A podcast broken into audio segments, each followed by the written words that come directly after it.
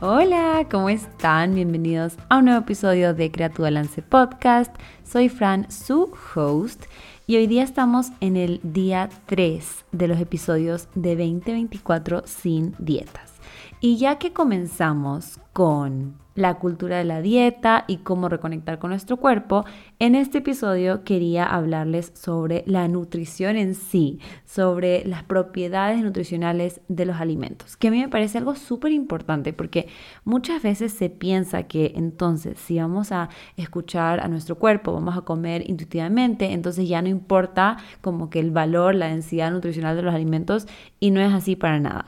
En el curso de 2024 sin dietas tenemos un módulo completo que se llama Nutrición 101, que es donde vamos a hablar sobre todos los nutrientes, macro y micronutrientes que tienen los alimentos y la importancia de cada uno de ellos para nuestra salud. Y aquí lo que es importante es entender que no tiene nada de malo aprender sobre las propiedades nutricionales de un alimento, entender qué es lo que estamos comiendo, aprender cómo leer una etiqueta nutricional, por ejemplo, que es lo que hacemos en el curso, aprender qué significa el semáforo nutricional, que es súper diferente en cada, en cada país, pero hay ciertos sistemas gráficos que tienen los alimentos como semáforos, como el signo pare, todas estas cosas, que es importante entender, porque muchas veces te puede asustar puedes pensar como que, ay no, es que esto está en rojo, esto dice alto en calorías, esto dice alto en grasas.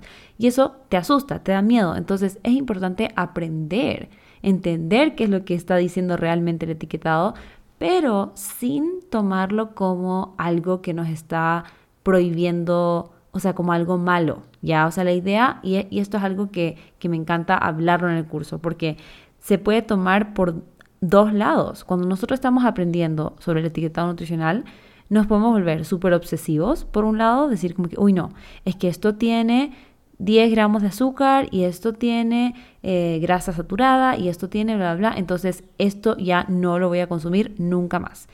O podemos verlo por el otro lado, en donde solo estamos informándonos, en donde queremos elegir una opción alta en proteína porque queremos tener un, no sé, un snack post-workout después de hacer ejercicio que sea alto en proteína, que nos ayude con la recuperación de nuestro cuerpo, de nuestros músculos. Entonces, en esos casos es súper útil entender qué es lo que estamos comiendo.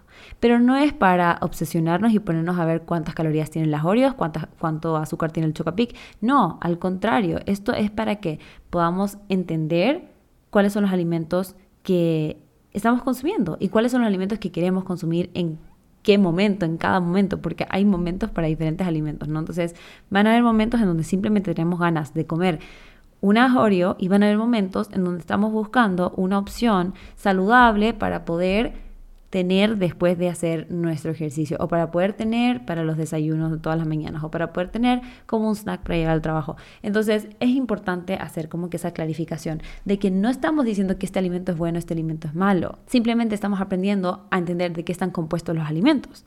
Entonces por eso me parece súper importante incluir este módulo en el curso. Y me parece súper útil y por eso eh, a mis pacientes les mando un video que yo he hecho como de resumen de cómo leer etiquetados nutricionales, porque muchas veces me mandan imágenes, me mandan fotos, Fran, este, este snack te parece bien, este crees que sería una buena opción para llevar al trabajo. Y obviamente yo me encanta contestarles, siempre estoy como que 24/7 en mi WhatsApp para poder ayudarles pero también creo que es súper importante que cada uno pueda aprender y que incluso para mí es súper divertido ir al supermercado y ver nuevos productos, qué valor nutricional tienen cada uno de estos. Me parece algo súper interesante y divertido. Además que por lo menos aquí, yo vivo en Quito, Ecuador, hay un montón de emprendimientos que todo el tiempo están sacando nuevos productos y es súper, súper, súper divertido poder ver las innovaciones, todo lo nuevo que están sacando. O sea, en verdad es súper cool ver cómo, por ejemplo, la yuca, que es súper típico acá, la están transformando en tortillas y, y que puedes usar esas tortillas para hacer unas quesadillas o qué sé yo. Entonces, ajá, me parece algo súper importante para entender, pero sin traumarse, sin estresarse, sin crear restricciones, sin decir como que, uy, no, entonces uno de los ingredientes de, este producto es ultraprocesado es refinado, entonces lo vamos a quitar. No, no se trata de eso, ¿no? Y por eso es súper importante como que tener una guía para que puedas ver que no es tan blanco y negro, ¿ya? Hay un montón de grises entre medio. Y otro punto que es importante en este módulo es empezar a cambiar el enfoque de lo que significa ser saludable o estar saludable o sentirnos saludables. Nos hemos concentrado tanto en que el peso es lo más importante que nos olvidamos de un montón de otros factores que también nos van a poder ayudar a ver si estamos saludables, ¿no? Y no estoy diciendo que el peso no sea importante y tampoco creo que está mal querer bajar de peso. Lo que pasa es que cuando ese es nuestro único enfoque, es muy complicado, es muy difícil, porque eso es algo que puede tomar tiempo en cambiar, ¿no? Que uno puede tomar tiempo en cambiar, que dos, tal vez no es necesario bajar demasiado peso dependiendo de cada persona, dependiendo de cada cuerpo. Muchas veces nosotros pensamos, ay, no, es que mi peso ideal es bla, bla, bla. Pero tal vez no hay un problema en el peso, tal vez se puede hacer una recomposición corporal. Quizás hay que enfocarse un poquito más en subir cantidad de masa muscular, bajar cantidad de, grasa corporal. Pero eso es algo que se mide con, de otras maneras. No solamente con el peso vamos a poder saber cómo es tu composición corporal, ¿no? Pero aparte de eso, cuando nosotros nos enfocamos en el peso o en la composición corporal, es muy difícil mantenerse motivado. ¿Por qué? Porque lo que pasa es que esto, estos son, son cambios que se van a ver a través de un periodo largo. Cuando tú ves un cambio en tu peso rápido, usualmente significa que se hizo algo bastante estricto, bastante restrictivo, que no se va a poder mantener a lo largo del tiempo. Entonces se va a recuperar ese peso, como hablamos en el primer episodio de esta serie. Y al final es como un ciclo vicioso, ¿no? Que hacemos una dieta estricta, bajamos de peso, pero después ya no podemos mantenerlo, entonces volvemos a subir ese peso, incluso un poquito más. Entonces yo les recomiendo muchísimo que busquen otras motivaciones, que busquen otros factores de salud que les muestra a ustedes que se sienten mejor. Por ejemplo, sentirte con más energía, tener tus exámenes de sangre todos en rangos normales, por ejemplo, de colesterol, triglicéridos, glucosa, presión arterial, todas estas diferentes cositas que podemos ir viendo bioquímicas de tu cuerpo, que no te canses muy rápido, que te sientas fuerte, que vayas regularmente al baño, que estés durmiendo bien, que estés comiendo vegetales y frutas durante el día, que estés tomando agua, que te sientas hidratada, qué tan seguido te estás enfermando, qué tanta variedad de alimentos estás comiendo. Puedes conectar con tus señales de hambre y saciedad. Estás sufriendo más atracones de alimentos o menos atracones. Tienes una estabilidad del peso que es lo que les contaba también antes. No se trata solamente de bajar de peso, pero también de mantener el peso, no estar subiendo y bajando, subiendo y bajando, subiendo y bajando. La estabilidad hormonal, los síntomas gastrointestinales, si es que estás con, con una buena digestión, si es que estás con ciertos síntomas como diarrea, estreñimiento, gases, etc. Hay un montón de otras formas que podemos ir midiendo nuestra salud y es importante tener más de una porque, como les decía, el peso es algo que se puede demorar mucho más en cambiar. Pero cuando tenemos también estas otras metas, estos otros factores que podemos estar viendo más como en el día a día, te ayuda mucho más a mantener estos hábitos porque te das cuenta que te están ayudando a sentirte mejor en el día a día. No hay tanta presión de estar pesándose todo el tiempo, de no ver esos cambios en la balanza, sino que es, ok, hoy día me siento con más energía, hoy día no sentía gases después de comer, hoy día o esta semana he estado yendo más regularmente al baño. Todas estas cosas son indicadores de que tu salud está mejorando y que va súper bien. Entonces es muy importante poder tener estos otros indicadores de salud que no solamente se basan en el peso. Y con esto hagamos un ejercicio rapidito. O sea, si tienes un papelito a mano, eh, agarra un papelito, si no en tu celular, escribe en una nota.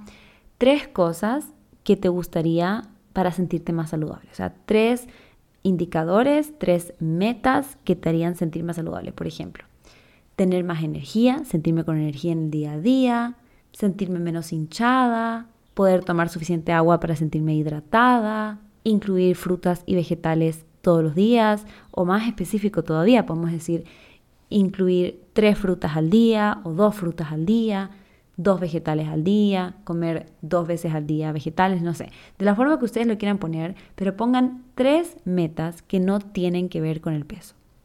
Y como les digo, no significa que no van a bajar de peso, no significa que no pueden cambiar su composición corporal. Sí lo pueden hacer, pero cuando cambiamos el enfoque y nos enfocamos más en estos otros indicadores de salud, Muchas veces el peso, o más que más allá del peso, la composición corporal viene de la mano, ¿no? obviamente hay muchísimos factores más que van a estar afectando, factores hormonales, factores genéticos. Por eso es que yo les repito, aunque las mismas personas coman exactamente lo mismo, hagan el mismo tipo de ejercicio, no es suficiente porque cada persona tiene un cuerpo totalmente diferente. Y por eso en el curso yo decidí incluir en la edición premium este espacio uno a uno, porque es súper importante saber y conocerte y saber cuál es tu caso específico. Y también entender que hay alimentos que a una persona le van a funcionar súper bien y a otra persona no tanto. Por ejemplo, el tema del gluten o los lácteos. Eso es algo súper controversial porque se piensa que, ay, no, es que tienes que comer una dieta sin gluten, sin lácteos, pero no necesariamente. Para algunas personas sí y para otras personas no. Entonces es súper, súper, súper individual cada situación. Y bueno, ya vamos a ir terminando este episodio. En el siguiente les quiero hablar sobre cómo organizarte en la cocina, cómo organizar tu menú semanal, cómo hacer las compras de supermercado de una forma un poco más productiva, porque lo que pasa también muchas veces es que, ok, digamos que tenemos nuestras bases claras, hemos trabajado con la cultura de la dieta, trabajado con las reglas de los alimentos, hemos trabajado con tratar de alcanzar una alimentación más intuitiva, y ya estamos entendiendo también cuáles son las propiedades nutricionales de los alimentos. Ya, pero ahora qué? Necesitamos organización, necesitamos saber cómo vamos a planificar la semana. Y muchas veces cuando se escucha la palabra meal prep se piensa que es como que, ok, arroz con pollo y brócoli todos los días. No necesariamente. Y esto también es súper diferente para cada persona. Hay personas, y esto he aprendido mientras he estado dando mis consultas, hay personas que les encanta comer lo mismo todos los días, que prefieren eso, les simplifica la vida y que quieren comer lo mismo casi que todos los días. Y hay personas que odian comer lo mismo todos los días, incluso odian comer lo mismo de almuerzo y cena. Yo estoy súper acostumbrada a comer lo mismo de almuerzo y cena, pero hay personas que no les gusta. Entonces, hay que tener una organización para que puedas tener los ingredientes que tú quieras tener en tu casa para poder comer lo que quieres comer, para poder hacer las recetas que quieres hacer, para que puedas tener también como un equilibrio en los nutrientes de tus comidas. Pero si no planificamos, no lo vamos a poder hacer, ¿no? Entonces el siguiente episodio les voy a hablar un poquito más sobre eso y estoy muy emocionada porque ya faltan tres días para comenzar el curso. Estoy súper emocionada. Todas las personas que ya están inscritas, ya quiero conocerlas.